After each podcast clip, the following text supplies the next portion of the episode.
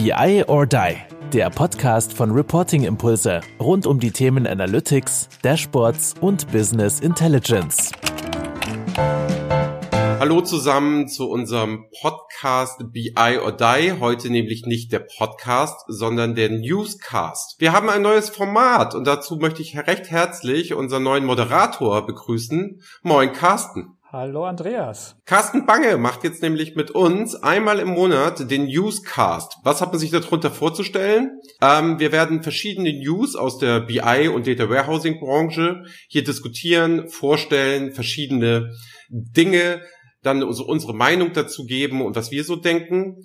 Carsten, was erwartet uns denn so in dem Format? Was denkst du denn? Was erhoffst du dir denn davon, wenn wir das hier einmal im Monat unseren Newscast machen? Ja, ich glaube, die Leute können erwarten, dass wir natürlich nur eine Auswahl an News äh, präsentieren können. Das heißt, wir nehmen das, was wir spannend fanden, ganz rein subjektiv und können aber bestimmt auch noch ein bisschen dazu kommentieren. Und da, glaube ich, können wir so ein bisschen was Interessantes liefern, denn das soll es ja vor allem sein, interessant für die Zuhörer. Ja, eben, ne? Und da haben wir gesagt, aus den Bereichen Reporting, Controlling, Data, Data Analytics. Also wir decken alles ab, was wir in irgendeiner Form spannend finden und irgendwie einordnen wollen. Das Schöne ist, es gibt uns auch Gelegenheit, darüber einmal im Monat zu, uns auszutauschen, was wir vorher auch gemacht haben. Und jetzt haben wir gesagt, Mensch, wir sind ja im digitalen Zeitalter. Da können wir es ja auch direkt live in so einem Podcast machen. Absolut. Also die Idee Der aber jetzt Newscast heißt, haben wir gelernt. Genau. Ja, also ich meine, ist mal was Neues. Wir probieren es sicherlich, das heute das erste Mal auch nicht top laufen, aber äh, die Zuhörer und vielleicht auch Zuschauer werden es uns äh, vielleicht verzeihen. Vielleicht sollen wir kurz was genau. zum Format sagen, Andreas,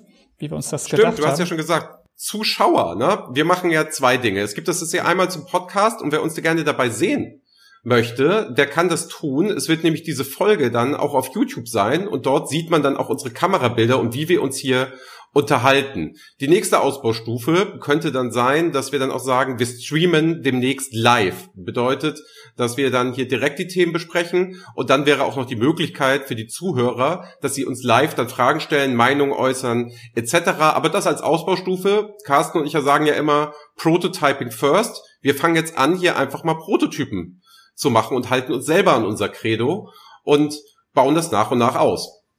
Genau. Vielleicht ergänzen doch zu erwähnen, es gibt auch eine Webseite dazu und dazu haben wir eine Kooperation mit dem BI Scout, ähm, der Webseite BI Scout gemacht.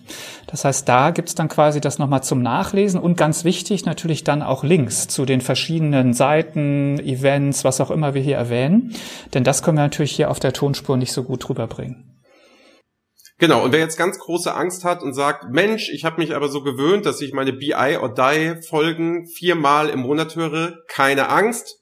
Die wird es trotzdem geben, die vier Folgen. Es gibt jetzt immer eine zusätzliche Newscut-Folge, die wird immer am ersten Freitag im Monat dann erscheinen und dann den letzten Monat einem so einen Rahmen geben, nach dem Motto, was wir so erlebt haben, was wir so sehen, was wir hier besprechen wollen und immer einen Ausblick geben, was ist denn so im kommenden Monat.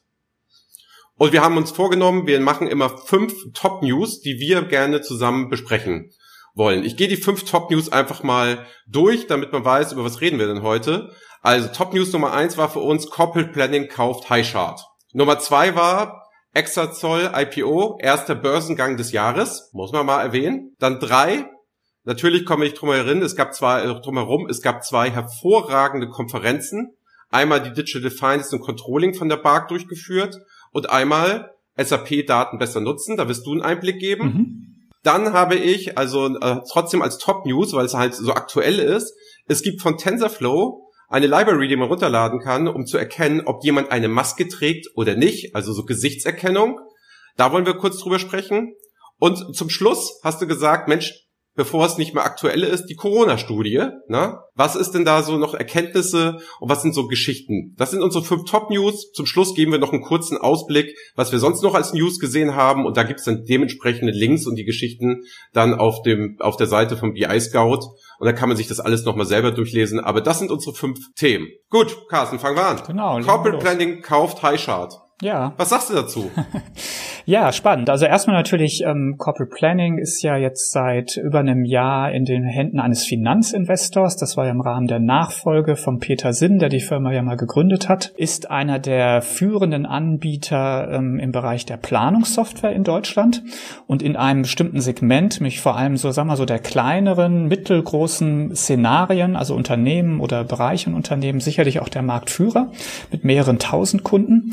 Und die Nachricht war insofern spannend. Ähm, ich glaube, zum Highchart selber kannst du noch viel mehr sagen, aber es war insofern spannend, weil sie auch gleich gesagt haben, das ist auch für uns eben für das Thema Reporting äh, wichtig, dass wir hier eine neue technische Plattform bekommen. Das heißt, es geht also nicht nur um die Zukunft einer kleinen Bibliothek, sondern eigentlich der Neustart von Reporting im Corporate Planning Werkzeug, was momentan eben mit ein paar eigenen äh, Fähigkeiten versehen ist, aber vor allem auch auf die Partnerschaft mit Click setzt die nach meiner Meinung aber vor allem auch weitergeführt werden wird, weil es erstmals quasi um etwas eingeschränktere interne Möglichkeiten geht.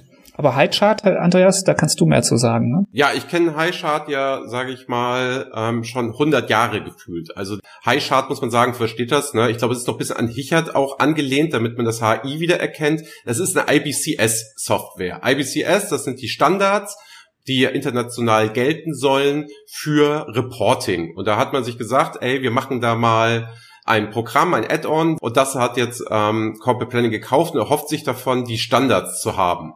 Ganz spannender Nebensatz, den wir dazu gelesen haben, war ja, dass ähm, äh, jetzt Corporate Planning ne, der erste voll integrierte Anbieter von IBCS ist. Ne?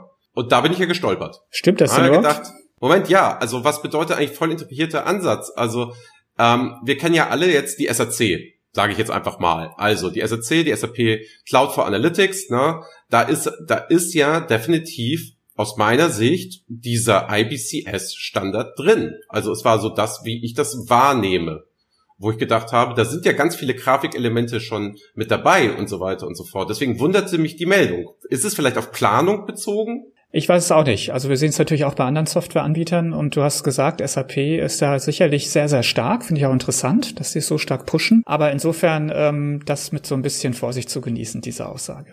Genau, also vielleicht ist es auch die Werbeaussage oder oder so. Ich weiß es, ich weiß es auch nicht, aber in dem Umfeld muss man schon mal sagen. Spannend finde ich, welche Entwicklung es genommen hat. Ne? Also wenn ich jetzt mal zehn Jahre zurückdenke, 15 Jahre, ne, als Rolf Fichert durch die Lande gezogen ist und jetzt werden schon Softwareanbieter, die sich da wirklich mit aus Herz aus Herz da reingefuchst haben, werden jetzt schon gekauft von größeren Anbietern, die das integrieren, finde ich schon ziemlich erstaunlich, welche Wendung, welche Bedeutung so Datenvisualisierung wirklich genommen hat. Finde ich wirklich gut. Absolut. Also eigentlich eine gute Nachricht. Ja, eben, ne? Also die Leute beschäftigen sich damit. Mhm.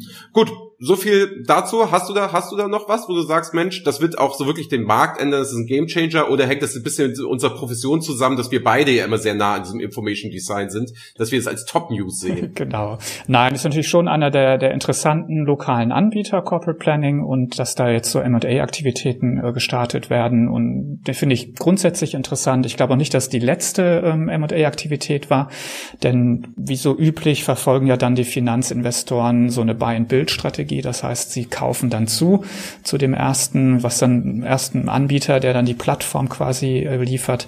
Also insofern durchaus spannend. Gut, kommen wir zu Top News 2. Erster Börsengang des Jahres, Carsten. Erster Börsengang des Jahres. ich konnte es ja kaum fassen. Ich auch kaum. Also Exasol ist unser Thema. Kennen vielleicht nicht alle. Exasol baut eine äh, analytische Datenbank, so nennen wir das. Das ist also eine Datenbank, die speziell für den Einsatzzweck Analytics, also alles, was Berichtswesen, aber vor allem Datenanalyse betrifft, gebaut wurde ist ein deutsches Unternehmen aus Nürnberg und schon sehr, sehr lange im Markt. Und was eigentlich vor allem überrascht, ist jetzt der Zeitpunkt dieses, dieses Jahr Börsenganges und damit ja auch einer Finanzierung des Unternehmens. Denn ähm, die Technologie gibt schon sehr, sehr lange, also über zehn Jahre und war schon immer super. Also uns hat das wirklich ähm, immer schon sehr, sehr gut gefallen. Wir hatten eigentlich in Deutschland hier im Bereich der analytischen Datenbanken eine wettbewerbsfähige Technologie. Und mhm. warum das jetzt erst kommt, ist ja natürlich jetzt die spannende Frage. Aber es war halt leider so, dass im Gesellschafterkreis man sich da nie einig war. Das heißt, der äh, Gründer, der ursprüngliche, der dann irgendwann auch nicht mehr aktiv war im Unternehmen, war aber eben weiterhin Gesellschafter und dadurch hat man letztendlich gesehen, dass sich die scheinbar irgendwo gegenseitig blockiert haben. Und jetzt äh, bin ich zum einen super froh, dass jetzt es endlich vorangehen kann. Immerhin über 40 Millionen ähm, Euro, glaube ich, aus diesem Erlös fließen ins Unternehmen, damit also auch für Marketing, Vertrieb, Software ah, okay. nutzbar. Und mich freut es auch persönlich für die, die beiden, die da das Ruder seit langem ähm, in der Hand haben, Aaron Alt und Matthias Golombek, dass sie jetzt endlich mal äh, können und auch wirklich Gas geben können, denn sie hatten eigentlich quasi immer mit angezogener Handbremse, weil es eben nie Kapital gab. Und jetzt ist natürlich die spannende Frage ist, ähm, ja, wie das aktuelle Marktumfeld für die natürlich aussieht. Das heißt, vor fünf Jahren hätte man das auch schon machen können und hätte wahrscheinlich eine ganz andere Position auf der Welt erreichen können als jetzt, wo natürlich auch so Cloud-Anbieter wie Amazon, wie Google, wie Microsoft natürlich auch sehr, sehr mhm. viel Gas geben in dem Datenbankmarkt. Also insofern ist es sicherlich wettbewerbsfähiger geworden. Nichtsdestotrotz ist eine super Technologie und es ist natürlich auch mal schön, wenn mal auch in diesem Markt etwas aus Deutschland kommt, was auch international wettbewerbsfähig ist und das finde ich ist dann auch eine gute Nachricht. Also was mir ja immer auffällt, ne, ist, dass die Exasol begegnet mir meistens immer bei irgendwelchen Kunden, die auch ganz großen Teil an digitalen Produkten haben. Ist das jetzt Zufall? Also ist es jetzt so, dass sich halt immer genau die getroffen hatten und die hatten die Extrasol auch sehr stark so im Marketing- und Analytics-Bereich und so. Kennst du da Hintergründe, warum? Äh, äh, erstens, stimmt meine Aussage? Ist das wirklich klassisch der Kunde von Extrasol? Und Frage Nummer zwei wäre, wäre habe ich irgendwelche Vorteile im Gegensatz? Klassiker ist ja, die Leute haben eine Oracle, die Leute mhm. haben eine SAP, die mhm. haben eine Teradata, wenn sie Einzelhändler sind und so weiter und so fort. Wo ist denn eigentlich die Nische von Extrasol? Mhm. Also ich glaube erstmal die Beobachtung stimmt. Ähm, das liegt aber gar nicht an, ähm, an der Datenbank oder sowas, sondern es liegt einfach, nach meiner Meinung liegt es daran, weil viele Unternehmen in diesem Bereich der Datenbanken sich relativ langsam bewegen. Das heißt, wenn man mal eine hat, bleibt man ewig der treu. Man scheut diese Migration und das war immer schon das Problem aller analytischen Datenbanken, nicht nur von, von Exasol. Das heißt, sie mussten die Kunden eigentlich überzeugen, auch in diesem Teil Datenbank neu zu investieren. Und da hat man es natürlich einfacher bei neuen Unternehmen. Das sind übrigens auch viele Exasol-Kunden. Das sind eben sag mal, junge Firmen, Startups. Ähm, und das zweite sind natürlich äh, Firmen, die sehr digital sind im Geschäftsmodell, weil die natürlich viel schneller verstehen, dass so eine leistungsfähige Datenbanktechnologie ihnen echten Nutzen bringt und was es bringen kann. Aber die Beobachtung ist durchaus richtig. Ja, gut, war es da getrieben. Außerdem, was ich ganz spannend finde, ist ja auch ne, die ähm, Zusammenarbeit im Frontend mit Tableau. Also, so ein Klassiker, den ich immer wieder feststelle, ist eine Architektur. Ich habe Exasol und Tableau, was auch bisschen dadurch getrieben ist, dass Eva Mary dort ist. Die ist Exasol-Mitarbeiterin und die ist ja ein ganz großer Kopf von diesem Makeover Monday, wenn das irgendwas sagt. Sonst einfach mal Hashtag Makeover Monday. Da geht es darum, dass man sagt, okay, wie müssen Dashboards gestaltet sein? Wie kann ich sie besser machen? Kann man einreichen? Es gibt ja Wettbewerbe, es gibt auch tolle Bücher. Und das Schöne war, ich habe immer gedacht, Eva Mary habe ich auf verschiedenen Konferenzen getroffen ähm, und wir verstehen uns super und weil klar, selbe Profession. Und dann habe ich plötzlich gemerkt, die ist von Exasol. Mhm. So, und dann, dann fragte ich, warum bist du denn bei Exasol? Sagt sie, ja, weil sie das Frontend dort betreut. Also ich fand, das war auch ein cleverer Schachzug, eine absolute Tableau-Masterin, Zen-Masterin, wie albern die da immer heißen oder so, die haben ja so ganz Jedi-Namen so.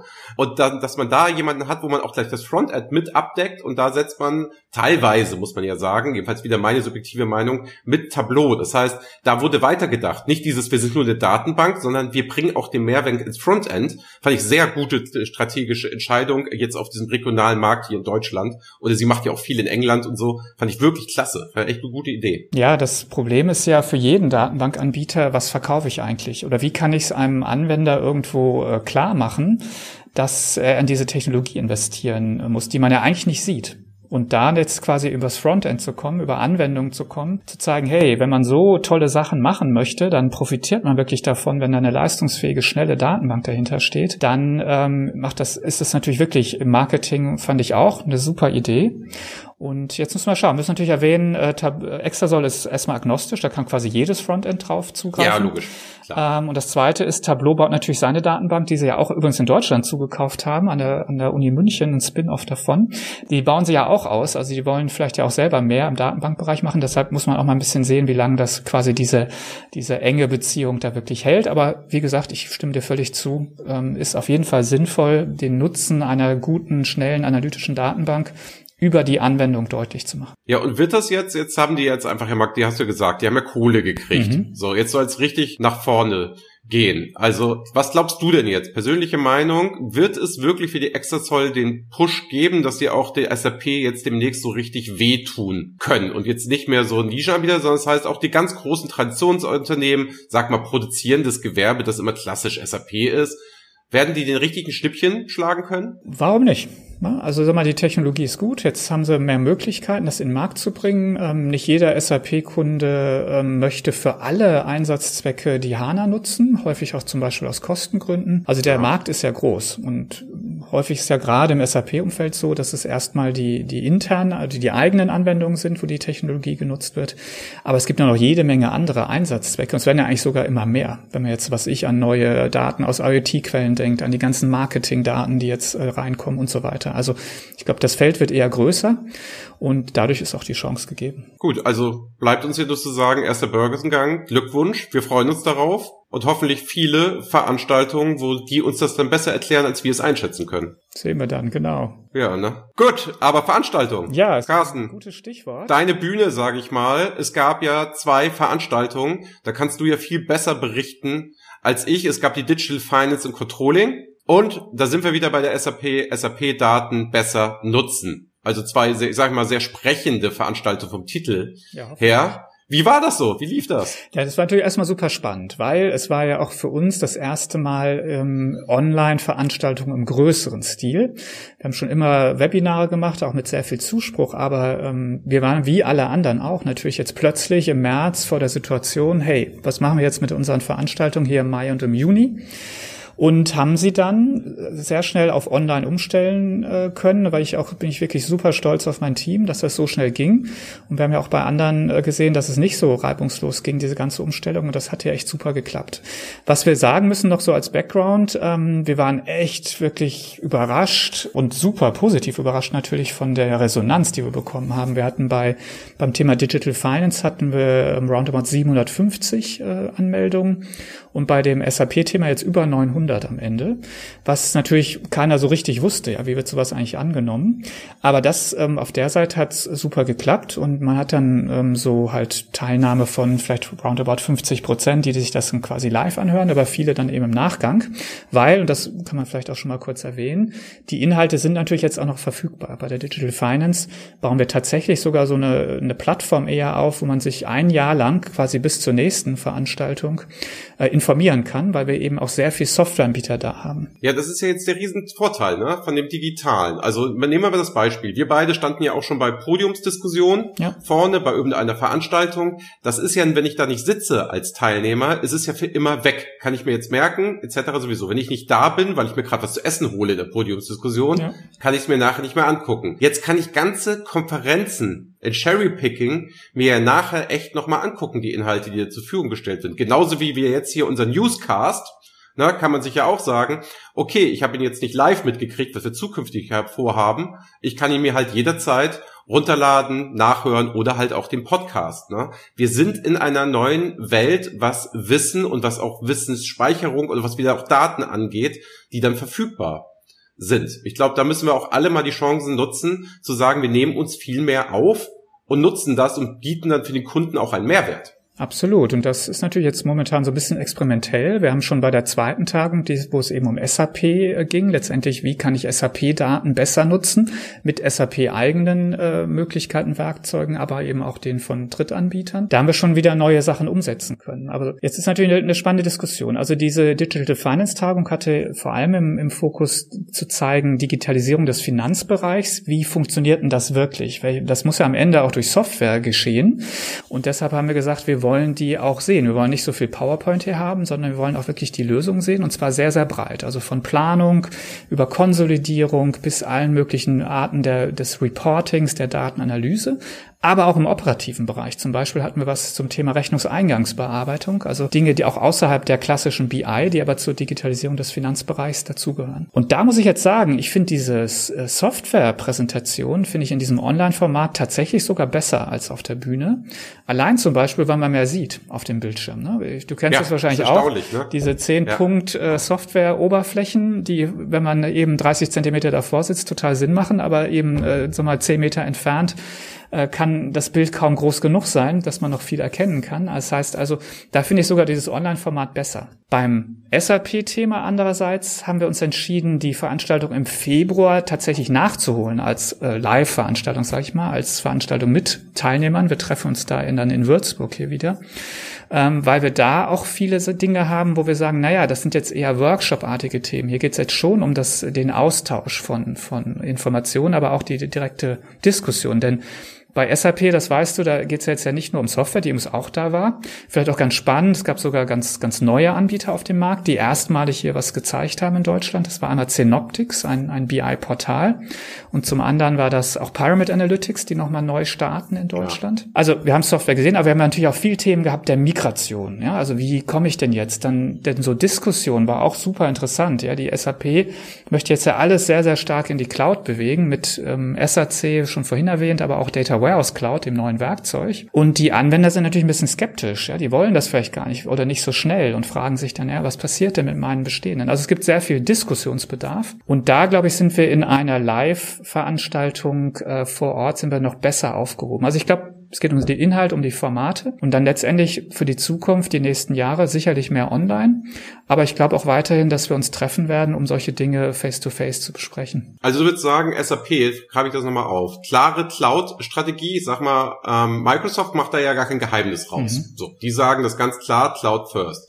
Wenn ich mit SAP-Leuten rede, weil ich kenne das ja auch noch, da gibt's noch ein altes Webby, mhm. das da irgendwo läuft und das ist ja auch nicht tot zu kriegen. Ne? Mhm. Und dann heißt es immer Lumira, die sagen, die wird's immer geben und die Wartung gibt's auch immer und so weiter und so fort. Es sind alles klassisch keine Cloud-Produkte. Das heißt, wenn ich im Frontend jetzt, ich habe ja auch keine moderne Alternative mehr zu SAC. Mhm. Das heißt, wenn ich was Modernes haben will, muss ich ja in die Cloud. Also das heißt wirklich SAP, die werden natürlich immer beschwichtigen und sagen und sowieso, aber du würdest auch sagen, ganz klar, Cloud-Strategie. Ja, gibt's gar keine Frage. Also die Innovation, okay. das heißt alles, was an neuen Features kommt, da wo wirklich entwickelt wird, wo Ressourcen reinlaufen, das sind alles nur die Cloud-Werkzeuge. Und alles andere eben wird noch gewartet, zum Teil ist auch noch so ein bisschen weiterentwickelt, ähm, aber es ist nicht, nicht das, worauf man jetzt wirklich setzen kann, wenn man neu investiert.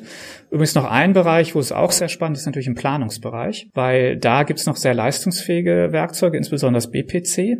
Aber auch da muss eigentlich jeder wissen, die Zukunft hier ist ähm, SAP Analytics Cloud, SAC. Und auch da finden halt quasi alle neuen Dinge im Bereich Planung auch damit statt. Also auch das ähm, ist da sehr, sehr klar von der Roadmap, von der Strategie her. Ja, finde ich auch. Also ich sage ja immer wieder denselben Satz, ne, die Leute brauchen sich nicht fra fragen, ne, ähm, ob man in die Cloud geht. Die Frage ist ja nur noch, wann man in die Cloud geht. Also ich, ich kann mir halt beim besten Willen nicht vorstellen, dass die Technologie, diese Form sich nicht durchsetzt. Es wird zwangsläufig kommen. Und je früher ich mich damit beschäftige, kann ich, hier gibt gute Gründe zu sagen, ich mache es erst in acht Jahren. Wichtig ist halt nur, sich jetzt schon damit zu beschäftigen, weil es wird zwangsläufig kommen und wenn die Produkthersteller einen zwingen, was will ich da machen? Ja, und wir haben natürlich schon heute realistischerweise ein hybrides Szenario. Das heißt, ich habe sowieso Anwendungen in der Cloud. Es gibt wahrscheinlich kaum noch jemanden, der das nicht hätte.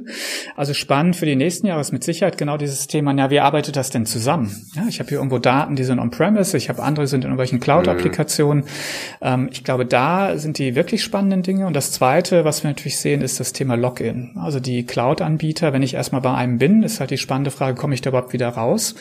Und ähm, da muss man tatsächlich genauer hinschauen. Also das ist äh, eine, eine Sache, die einem durchaus dann vielleicht später echt auf die Füße fallen kann, dass man quasi irgendwo ähm, ja sich festlegt, aber dann auch dann nicht mehr rauskommt. Übrigens vielleicht noch ein. Kannst du das nochmal erklären? Ja. Wieso, wieso ist das so in der Cloud? Also ich verstehe, ich, ich kriege den Zusammenhang gerade nicht. Also warum, wenn ich, warum ist das denn was anderes, als wenn ich es on-premise habe?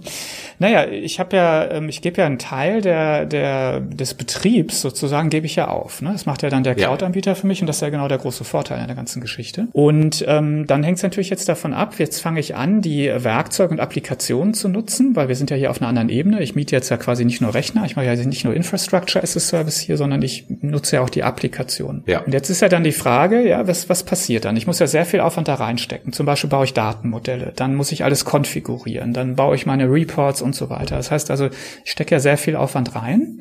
Und dann ist die spannende Frage, kann ich das dann dann so auch transportieren, wenn ich jetzt mal irgendwann entscheiden möchte, zum Beispiel, willkürliches Beispiel, ich möchte jetzt mal aus der Amazon Cloud raus und zu Microsoft zum Beispiel. Ne? Und ja. ähm, da muss man tatsächlich genauer hingucken, weil vieles lässt sich eben nicht so einfach transportieren. Und wenn natürlich ich das alles neu bauen müsste in der neuen Cloud, dann lohnt sich sowas nicht. Ja? Und das ist ja dann, das würden wir Login nennen. Ähm, das muss gar nicht also technisch hart Login sein, nach dem Motto, meine Daten sind jetzt da gekapselt, ich komme nicht mehr ran mhm. oder sowas, sondern es ist eher die Frage, ja, wie einfach ist das, wie offen ist das, komme ich mit anderen Sachen ran? Oder ist es am Ende nicht so, dass ich dann immer einen großen Vorteil habe, wenn ich die Werkzeuge des Anbieters benutze, weil die einfach besser zusammenarbeiten, weil es einfach viel weniger Aufwand ist. Und ähm, ich dann aber natürlich irgendwo ein bisschen in seinen Händen bin, weil wenn er dann irgendwann mal anfängt, die Preise zu erhöhen und ich komme da nicht mehr raus, dann habe ich eben genau das Problem, was ich nicht haben möchte. Ja, also gutes Beispiel. Also ich versuche das mal zu, zu übersetzen ne, für, für Leute, die da gar nicht irgendwie tech-affin sind etc., aber vielleicht dieses Problemfall kennen. Mhm. Es gibt bei, wenn ich mir einen Film kaufe, kann ich das über Apple machen oder über Amazon. So, kaufe ich mir einfach einen Film. Mhm. So, jetzt geht man halt dahin und nimmt den einen Film da, den anderen Film da. Was jetzt bei mir passiert ist, weil ich sehr Apple-lastig bin, weil auf Reisen habe ich Apple-Geräte so, so weiter und so fort, ne? Und habe auch ein Apple TV zu Hause. Das bedeutet halt, ich kaufe alle meine Sachen immer über Apple, mhm. damit ich die Filme dort sehe, also über den iTunes Store. Mhm. Die laufen aber nicht mhm. auf den anderen Devices oder mit meinem Amazon-Account, wenn ich dann reingehe und das mache. Führt dazu, dass ich einige Filme dann bei Amazon habe und andere habe ich dann bei iTunes. Und genau dieses Dilemma habe ich wenn ich verschiedene Dienste nutze, immer das Beste mache, es bearbeitet nicht alles dann immer zusammen. Und wenn ich eins komplett vollstelle, habe ich diesen riesen Umzug nachher. Ne? Nach dem Motto, muss ich mir alles wieder ziehen, alles wieder neu aufbauen, alles machen. Und das meinst du mit dieser Kapselung, ne? Ja, genau. Dass man da so drin ist. Man ist dann drin und ähm, es wird mal schwer wieder rauszukommen. Ich hatte übrigens äh, gestern gerade ein, ein, super interessantes Gespräch mit der Google Cloud Geschäftsführerin in Deutschland, Annette Meyer. Und ja. Google ist ja so ein bisschen hier äh, in einer interessanten Situation, was sie so ja gar nicht kennen. Sie sind ja ein bisschen hinten dran. Ne? Also das heißt, Amazon und Microsoft sind wirklich die großen Player in ja. dem Markt. Und deshalb setzt zum Beispiel Google ganz, ganz stark auf genau dieses Thema, dass sie jetzt sagen, ja, wir unterstützen wirklich gut und auch aktiv diese Multi-Cloud-Szenarien, so heißt das, ne, dass ich ja tatsächlich das auch verbinden kann. Und ich finde es in dem Sinne ähm, auch sag mal, clever und auch wahrscheinlich sinnvoll, weil was, was will ich machen in so einem Markt, wo so zwei riesige Platzhirsche sind und ich komme sozusagen von hinten. Aber sie sagen eben sehr, sehr aktiv, ähm, dass genau das auch ein Mehrwert ist von ihnen im Unterschied zu den anderen. Also, na, das sehe das seh ich halt auch so. Google war aber ja schon immer so aufgestellt, ne? Also Microsoft hat sich in letzter Zeit auch immer weiter geöffnet, muss man ja auch sagen. Ne? Also geht ja auch sehr, sehr viel. Also die kooperieren da ja schon. Mhm. Also sehr viel besser geworden, als wenn ich zehn Jahre zurückdenke, wie getrennt das alles war. Ne? Aber wenn Google halt natürlich sich jetzt so völlig frei hinstellt, riesen Chance. Vor allem wäre eine Differenzierung. Ja, genau. Bin ich mal gespannt. Gut, kommen wir zum nächsten Punkt auch können wir kurz abhandeln, finde ich aber trotzdem in Top News, fand ich nämlich relativ cool. Also ich bin ja viel auf LinkedIn unterwegs, ne, und habe gesehen, es gibt jetzt eine Library von TensorFlow, frei verfügbar, kann man sich runterladen. Da geht es um Gesichtserkennung. Mhm. Und das Spannende war, der konnte sofort erkennen, hat der jetzt eine Maske auf oder nicht, konnte trotzdem noch die Identität erkennen. Ja. Also das fand ich eigentlich einfach spannend. Ne? Also jetzt gar nicht, ich will gar nicht auf die moralische Geschichte, werden hier Leute überwacht, ob sie eine Maske tragen oder nicht. Ne? Da will ich gar nicht darauf hin. Ich fand nur die technische Möglichkeit und wie schnell es jetzt ging, wie die Daten auch danach kommen, dass ich Gesichtserkennung anhand anderer Faktoren, ich glaube, du sagtest das mal, die Mundwinkel sind eigentlich entscheidend, ja. dass ich es auch anscheinend nur über die Augen steuern kann. Ja, und das ist wirklich interessant. Ne? Also ich hatte immer, so wie ich das verstanden habe, wie Gesichtserkennung funktioniert, geht es letztendlich, dass eben gewisse äh, Punkte genommen werden vom Gesicht. Also ich glaube, die, die äh, Außen, äh, die äußeren Augen, die, ich glaube, die Nase und auch die Mundwinkel spielten eine Rolle, dachte ich immer.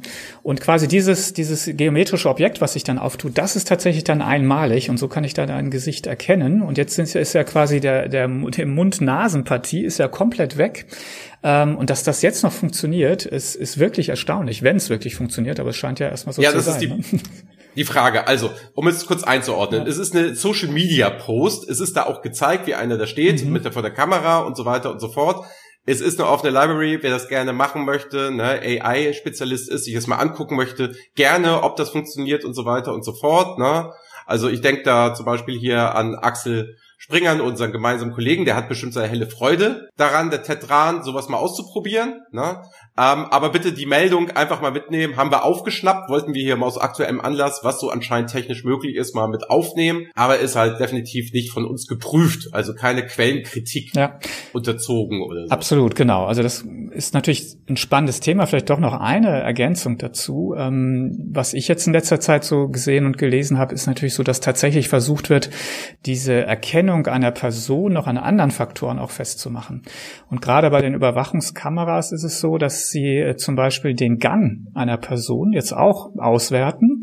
Und scheinbar ist das, ist man da auch recht einzigartig. Ne? Das heißt also, ähm, dieser Versuch, den, den Menschen zu erkennen, wird jetzt nicht nur aufs Gesicht äh, bezogen, sondern auch mit anderen Faktoren. Und äh, das gibt's, äh, habe ich gelesen, äh, aus China natürlich, ähm, aber auch aus den, aus den USA, wo es militärisch wohl schon eingesetzt wird, dass man eben dann aus den Drohnen äh, Videos quasi anhand, auch wenn man das Gesicht quasi gar nicht sehen kann, anhand des Ganges jetzt schon wieder Menschen identifizieren kann oder das zumindest scheinbar erfolgreich äh, einsetzen kann. Also das ist natürlich schon ein Thema, was uns weiter bewegen wird, grundsätzlich. Ja, und wie es halt ist, ne? Fortschritt birgt Risiken, mhm. aber hat auch vielleicht ganz, ganz große Vorteile. Aber dafür sind wir beide nicht da, um das zu beurteilen. Das müssen andere Menschen machen. Ja, na, aber ja, da will ich noch mal kurz einhaken, Andreas. Also ja. natürlich ähm, nicht, können wir es nicht in so einem Newscast hier aufgreifen in aller Größe, aber das bewegt uns natürlich schon. Also ich möchte nur erwähnen, dass wir auf dem Data Festival, was jetzt im September wiederkommt, mache ich zum Beispiel eine, eine Podiumsdiskussion zum Thema Datenethik, weil, Nein, echt? weil genau natürlich das das Thema ist, wo wir auch, wenn wir ein bisschen weiterdenken, ja überlegen, ob wir ähm, uns da nicht gerade hier in Europa oder in Deutschland auch positionieren können. Ne? Dass wir eben sagen, ja, wir haben eine andere Vorstellung davon, was man mit der Technologie eigentlich machen kann und sollte. Und ähm, also kann durchaus auch einen interessanten allgemeinen äh, Faktor haben Richtung Wettbewerb und, und wie wir uns aufstellen. Aber natürlich ziehen wir uns da nicht raus aus der Diskussion, sondern äh, gestalten sie mit, ähm, weil das schon einer der, der spannenden spannenden Themen für uns ist. Ne? Okay, finde ich total, finde ich total spannend, weil aus, aus folgendem Grund, ähm, jemanden, den ich sehr schätze und den ich auch als absoluten AI-Spezialisten sehe, Dr. Carsten Mönning von Bertelsmann, der jetzt demnächst hier auch in dem Podcast mal ein bisschen was dazu erzählen wird, wie sieht das denn so aus, der sagt immer, ganz ehrlich, Freunde, der Zug was AI angeht, ist in China und in den USA schon längst abgefahren. Das holt Europa niemals mehr ein, wenn das so eine globale Sicht annimmt. Er sagt, was können wir Europäer vielleicht gut? Das ist die Ethik. Mhm. Das heißt, dort zu forschen, dort zu überlegen, das einzuordnen, Regeln nutzbar zu machen für die gesellschaftlich wichtige Sache, das ist die große Lücke, die sich gerade auftut. Und da sagt er immer wieder, da sieht er die größte Chance an den Universitäten hier zu Lande, um das zu machen. Also ich wollte es gar nicht abtun, das Thema. Ich war nur überrascht. Oh, guck mal, Carsten ist da auch so nah dran hatte ich jetzt einfach Vorurteil nicht erwartet. Das, deswegen, ich freue mich umso mehr. Alles klar. Und als Geisteswissenschaftler ja eh. Also Sehr gut. bin ich ja der Erste am vorderster Front. Sehr gut. Wir müssen ein bisschen auf die Uhr gucken. Es war klar, Carsten. Es war klar, dass wenn wir sowas machen, dass wir auf die Uhr gucken müssen. Aber wir haben doch. Aber nichtsdestotrotz. Eine News haben wir noch, äh, wo wir gesagt haben, das macht die Top 5. Wir haben gesagt, wir wollen fünf bringen.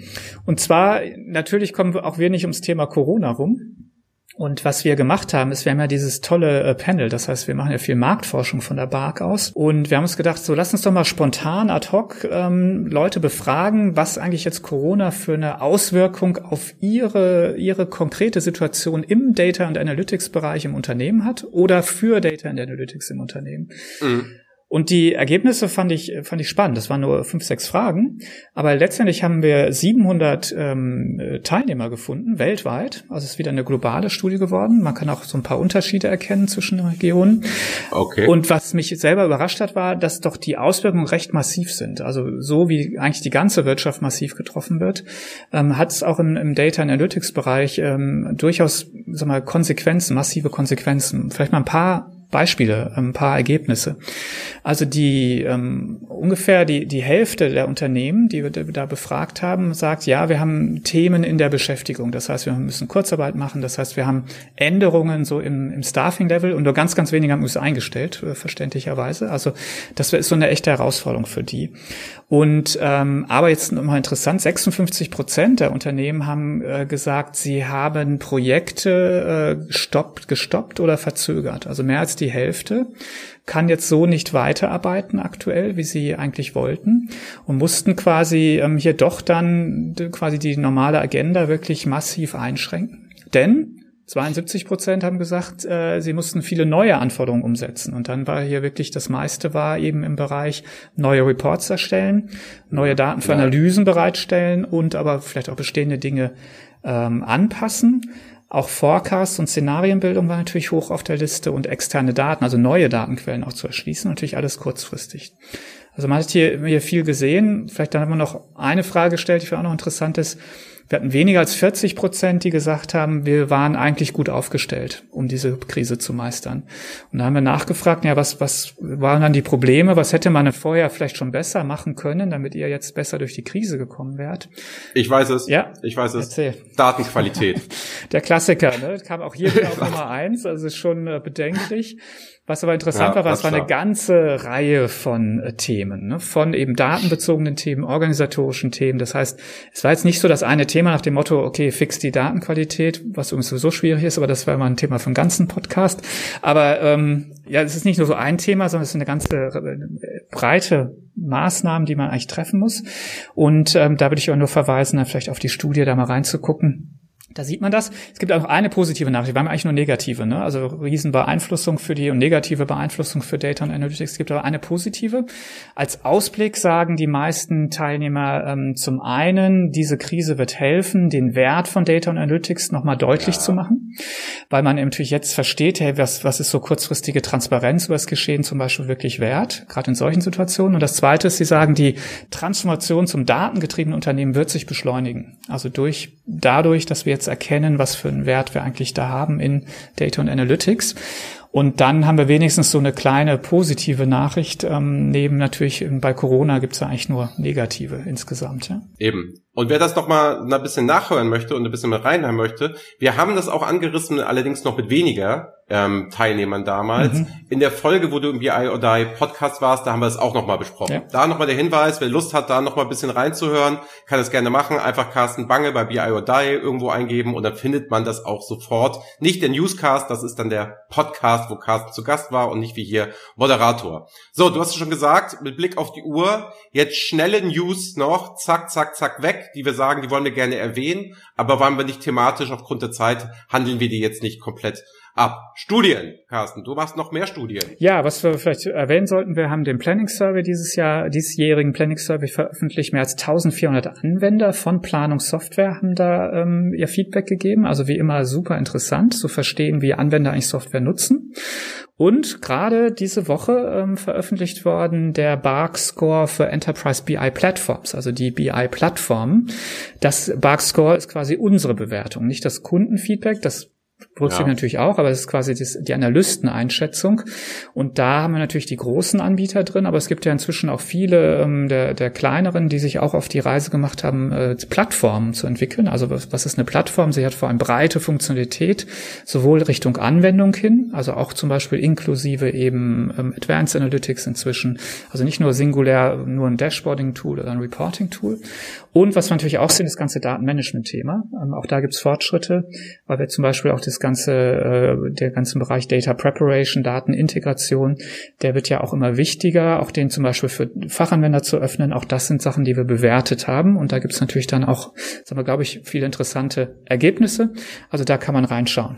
Aber es macht immer Spaß, sich mit dir zu unterhalten, weil in unserer Dashboard Week, wie wir sie jetzt nennen, mhm. die wir anbieten, die auch digital durchgeführt wird, bieten wir auch Data Preparation genau für Fachabteilungen an, weil wir merken, da ist die Nachfrage, das können wir schon von eh und je und machen das und sagen, wie sind denn da mal die ersten Schritte? Deswegen sage ich auch Data Preparation für uns wieder haken, okay, wir sind auf dem richtigen Weg. Hat sich schon wieder gelohnt, Carsten. Hätten wir vorher drüber reden müssen. So, sonst ist die große News, es gibt diesen Monat kaum Veranstaltungen, also den kommenden Monat ja, jetzt. Ja. Ne? Woran liegt das denn? Ja, natürlich an der Sommerzeit, denke ich mal, aber ähm, dafür gab es ja in den vergangenen Wochen auch umso ja. mehr. Also ich fand's äh, Wahnsinn. Alle sind ja letztendlich auf Online-Formate umgestiegen, notgedrungen. Aber was hatten wir alles für ein Informationsangebot? Unglaublich. Ja? Also wir hatten diese Großveranstaltungen, Sapphire, SAS hat seine Jahreskonferenz gemacht, äh, Board, TDWI war ähm, und so weiter und so weiter. Also es gab aus meiner Sicht ein unglaubliches Angebot jetzt in den letzten Wochen, was natürlich toll ist. Und ähm, am meisten überrascht hat mich tatsächlich tatsächlich Celonis, wird vielleicht gar nicht jeder kennen. Das ist ein Process Mining Anbieter ähm, aus Deutschland und auch eine, ein Segment, wo wir aus Deutschland marktführende Software in die Welt exportieren, was ja immer mal auch äh, erwähnenswert ist. Die hatten auch ihre Jahreskonferenz, äh, hätten die eigentlich in München gemacht und die hatten online, haben sie berichtet, 16.000 Anmeldungen, also Registrierungen. 7.000 davon waren dann live dabei. Aber ich finde, okay. äh, sag mal, beeindruckende Zahlen, Wahnsinn. Und ähm, zeigt aber auch, wie stark dieses Thema auf Process Mining eigentlich gerade ähm, resoniert. Ja? Also was für eine, für eine Rückmeldung es da gibt. Aber das fand ich äh, eine der beeindruckenden Zahlen der letzten Wochen. Ja, was ich, was ich krass fand, war, ne, wir sagen digitale Formate, Podcasts gibt's immer wieder, ne? nicht nur unsere, sondern halt auch von anderen Leuten, möchte ich ganz dringend kurz empfehlen. Also, wer sagt, er möchte noch einen richtig guten Podcast hören, es war Kai bei Bertelsmann zu Gast in der AI Expert Group und hat dort mal erzählt, wie Datenvisualisierung beitragen kann, um gut mit künstlicher Intelligenz bei, ähm, zu visualisieren. Gute Dashboards, gute Initiativen. Ich hatte ehrlich gesagt, war sehr emotional, weil es auch so ein Rückblick der letzten fünf Jahre war, wie wir mit Bertelsmann zusammengearbeitet haben, was da alles so war. Das war ein sehr schöner Podcast, ist englischsprachig. Vielleicht hört es dann auch der eine oder andere nochmal lieber oder mag das weiterleiten. Das ist der Podcast. Ne? Auf BI Scout wird es mal verlinkt, auf unserer Seite www.reportingimpulse Rick wird es verlinkt ähm, und sonst kann man es bei Apple und bei Spotify etc. auch überall finden. Wo wir den Thema Podcast sind, Mickey Juk und Jürgen Feist haben zu einem gemacht. Wir hatten heute das Thema schon IBCS mit Highchart. Mhm. Die haben einen ganz netten Podcast gemacht unter dem äh, Label Brand New Visualization Language. Also muss man sagen, für die Amerikaner ist es brand new, für uns ein alter Hut. Mhm. Ähm, da haben die wirklich einen schönen Podcast gemacht, auch die Unterschiede. Miku Yuk, wer sie nicht kennt, das lohnt sich da mal reinzuhören. Sehr amerikanisch, sehr, sehr, sehr agil, macht wirklich Spaß, der Frau zuzuhören.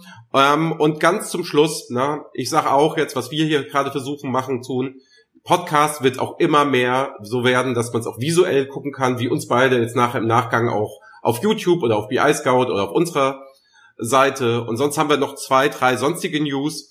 Was passiert? Die Corona-App ist gestartet. Das Einzige, was ich dazu sagen möchte, ist, ich hatte gewitzelt. Ich hatte gesagt, ey, man gibt die Corona-App der SAP und der Telekom und hatte dann gesagt, hatte niemand vom Berliner Flughafen Zeit. So. Dass es so gut lief und dass es so gut gemacht wurde, Kompliment und wie schnell es vor allen Dingen auf den Markt kam, fand ich erstaunlich. Ich hatte da mit einer Katastrophe gerechnet und wurde eines Besseren belehrt. Da sieht man mal wieder, wenn man möchte, kann man anscheinend auch. So, fand ich also sehr, sehr spannend. Und da hast du gesagt, du hast noch was von SAS und von der SAP, ne? Die, die Start-up-Geschichte bei der SAP fand ich noch ganz spannend. Ja, im Corona-Kontext, wo du gerade dabei bist, ähm, SAS hat äh, eine kostenfreie Applikation bereitgestellt, die vor allem äh, Textanalyse ähm, anbietet und sagen halt, es gibt inzwischen, was mich überrascht hat, auch mehr als 50.000 Dokumente zu dem Thema, also Forschungsergebnisse aus der ganzen Welt von allen möglichen Institutionen. Und natürlich kann man dann einen Beitrag dazu leisten, die äh, durchsuchbar zu machen, Dinge zu finden, die zu vernetzen etc. Also fand ich eine gute gute Initiative von SAS. Und ähm, mal noch ein Thema für junge Unternehmen. Äh, es gibt von äh, SAP gibt es verschiedene Firmen, wo sie auch Kapitalbeteiligung machen. Eine heißt SAP.io. Die machen die Frühphasendinge, also für ganz, ganz junge Unternehmen. Und die haben jetzt ein Acceleratorprogramm in Berlin auf die Beine gestellt. Und da ist die Bewerbungsfrist am 15. Juli. Und ähm, mir hat das ganz gut gefallen, weil die Bedingungen sind eigentlich aus meiner Sicht, äh, was ich bisher sehen konnte, sehr gut. Das heißt also, es gibt keine Pflichtbeteiligung, die eingegangen wird oder ähnliches wie bei anderen Acceleratorenprogrammen. Mhm. Das heißt also, es scheint erstmal so zu sein, dass die SAP wirklich unterstützt oder dieser, dieser Venture-Arm der SAP. Das heißt, man äh, hat da so ein Acceleratorprogramm, das kann man sich so vorstellen, man kommt da eben hin. Man äh, kriegt Unterstützung durch Mentoren zum Beispiel. Man kriegt Zugang zu dem SAP-Netzwerk, also auch zu SAP-Kunden, kann da also seine junge Lösung vorstellen und auch weiterentwickeln in der Zeit. Und man wird quasi dann wirklich ein bisschen unterstützt bei der Sache. Und ähm, ich fand es eine eine interessante Sache. Und wenn dann ein junges Unternehmen ist und sich irgendwie denkt, im Enterprise-Software-Umfeld, da kann ich doch was machen oder ich kann SAP-Kunden was Interessantes, Ergänzendes anbieten, glaube ich, ist das ein Blick wert. Ja, ich finde es auch ganz spannend, weil du sagtest, es hat sich ein bisschen geändert. Vor sechs Jahren war das für Kai und mich ja auch eine Frage. Mhm aber das waren wirklich so gefühlte Knebelverträge, mhm. wo man so gesagt hat, ist es das denn wirklich wert? Oder die, das war wirklich so eher, ich rekrutiere selbstständige Unternehmer, dass sie nachher bei mir arbeiten. Wir haben uns da bewusst gegen entschieden. Das macht für mich auch hier einen sehr guten Eindruck und auch, dass man sagt, ja, es geht halt mehr zusammen und wir profitieren alle und wie das aufgesetzt ist, hat mir auch extrem gut gefallen. Aber ich habe es auch nur ganz kurz gesichtet, finde es aber hochgradig spannend. Ja, also Deadline ist der 15.07., muss also Gas geben, wenn das äh, interessant ist. Und zum Thema junge Unternehmen vielleicht noch ein Hinweis, der Bark Startup Award, der dann im November verliehen wird, ist jetzt auch in der Bewerbungsphase. Also wer da ähm, sich prämieren lassen möchte, zumindest sich der Jury stellen möchte, der kann das über die Bark Webseite jetzt machen und sich da auch bewerben. Genauso übrigens, das ist eine Info für die Unternehmen, die hier zuhören, wir haben auch einen Best Practice Award mit großer Beliebtheit schon seit vielen, vielen Jahren. Wer also denkt, dass er im Unternehmen eine gute BI-Lösung gebaut hat, dann kann man sich da wirklich bewerben und, ähm, glaube ich, profitiert auch von diesem Prozess der Bewerbung. Auch am Ende kann man es zeigen auf einer Konferenz von uns und nimmt vielleicht dann auch einen Preis mit nach Hause, also auch so ein bisschen die Bestätigung für die tolle Arbeit, die man im Unternehmen geleistet hat, nochmal von außen. Ja, Mensch, und zum zum Schluss, Carsten. Ja. Die neue Power BI Map müssen wir noch, vom Bark müssen wir noch äh, vorstellen, weil, warum müssen wir das vorstellen? Also warum musst du zwei, drei Worte zu sagen? Ähm, wir sind da auch drin. Ja, genau. Ja. Also was, was machen wir hier? Ähm, wir sehen, der Power BI-Markt ist wahnsinnig groß. Es gibt ein riesiges Ökosystem. Ja. Es gibt so Add-in-Lösungen, ja, so einzelne Grafikkomponenten. Ein bisschen, aber es gibt ganze Applikationen, die auf Power BI aufgebaut sind. Ähm, das heißt, es gibt wahnsinnig viel. Und dann gibt es einen riesigen Dienstleistungsmarkt. Also weltweit mehrere tausend äh, Beratungshäuser, die Dienstleistungen im Umfeld anbieten. Und jetzt ist es so, wenn man da mal etwas sucht und versucht, das auf der Microsoft-Seite zu zu finden, dann ist man wirklich verlassen. Das ist ein, ein riesiger Graus. Deshalb haben wir gesagt, das muss besser gehen, weil wir sehen die Nachfrage und deshalb haben wir das äh, sehr, aus unserer Sicht sehr interessant, sehr gut aufgebaut. Zum einen qualitativ im Sinne der Daten. Also wir checken das auch, dass das auch Sinn macht und nicht wie auf der, äh, im, im Microsoft-Partnerverzeichnis, ja, wo man dann äh, nach Partnern in Deutschland sucht und bekommt sie aus der ganzen ja. Welt angeboten und sowas. Und also Datenqualität ist ein Thema und dann geht es uns aber auch um das ganze Thema visuelle Navigation. Also wie kann ich denn was finden? Und da haben wir uns, glaube ich, was wirklich Tolles einfallen lassen. Und äh, ich möchte also nur ein bisschen Appetit machen, da vielleicht mal oder Hunger machen, das vielleicht mal sich anzugucken, weil ich glaube, dass uns wirklich was Tolles gelungen. Und wer sich eben in diesem Ökosystem äh, da interessiert, wissen will, wer, wen gibt's da, der findet damit von uns dann eine, eine ganz tolle Ressource, um letztendlich eben Software zu finden, ergänzende Software, Applikationen oder eben auch Dienstleister. Also alle, die jetzt zuhören, einfach mal gucken, wie man da am besten Reporting-Impulse findet. Mhm. Da kann man es überprüfen, ob die Navigation wirklich gut funktioniert und vielleicht nicht direkt Reporting-Impulse eingeben. So, Carsten, wir sind am Ende. Ja. Hat Spaß gemacht, war die erste Folge von unserem Newscast. Absolut. Also es war wirklich toll. Also ähm, wir werden es wahrscheinlich weitermachen, aber mich würde jetzt auch das Feedback der Hörer und Leser interessieren. Also da wäre es toll, wenn wir Feedback bekommen äh, könnten. Ähm, möchte ich nur alle zu auffordern, dass wir dieses Format dann auch weitermachen oder anpassen, wie es gewünscht wird. Genau, also wir bedanken uns hier bei mittlerweile 2129 Abonnenten.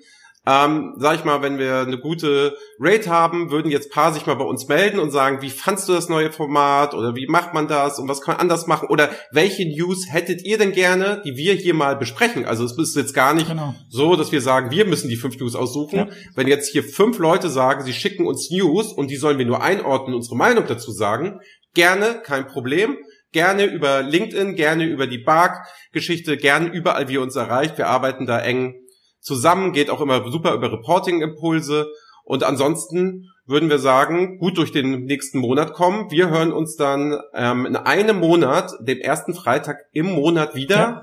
Und es ist immer daran zu erkennen, dass, dass wenn man BI or Die eingibt, wird man es immer sehen, das Rote wird immer diese News-Geschichte sein. Am besten natürlich alles anhören, aber sonst, wenn man die Newsgeschichte möchte, die kommt einmal im Monat rot gekennzeichnet. Es werden zwei Männchen sein und dann hat nämlich Carsten auch ein Reporting-Impulse. Männchen, wer das von uns kennt, der weiß Bescheid. Und insofern würde ich schon mal Tschüss sagen. Normalerweise sage ich immer, der Gast hat die letzten Worte. Das geht jetzt in dem Moment nicht, weil du bist ja jetzt mit äh, Moderator und Initiator. Insofern hast du jetzt das letzte Wort. Beim nächsten Mal nehme ich es dann. Genau. Ciao, Carsten. Lieben Dank. Hat Spaß ja, gemacht. Ja, danke, Andreas. Und nochmal danke an alle Zuhörer. Und wir sehen und hören uns dann wieder am 7. August. Bis dahin. Jo, ciao. Das war BI or Die, der Podcast von Reporting Impulse. Danke, dass ihr auch diesmal wieder mit dabei wart. Wenn es euch gefallen hat, dann hinterlasst uns doch eine gute Bewertung. Und abonniert den Podcast, um keine weitere Folge zu verpassen. Bis zum nächsten Mal.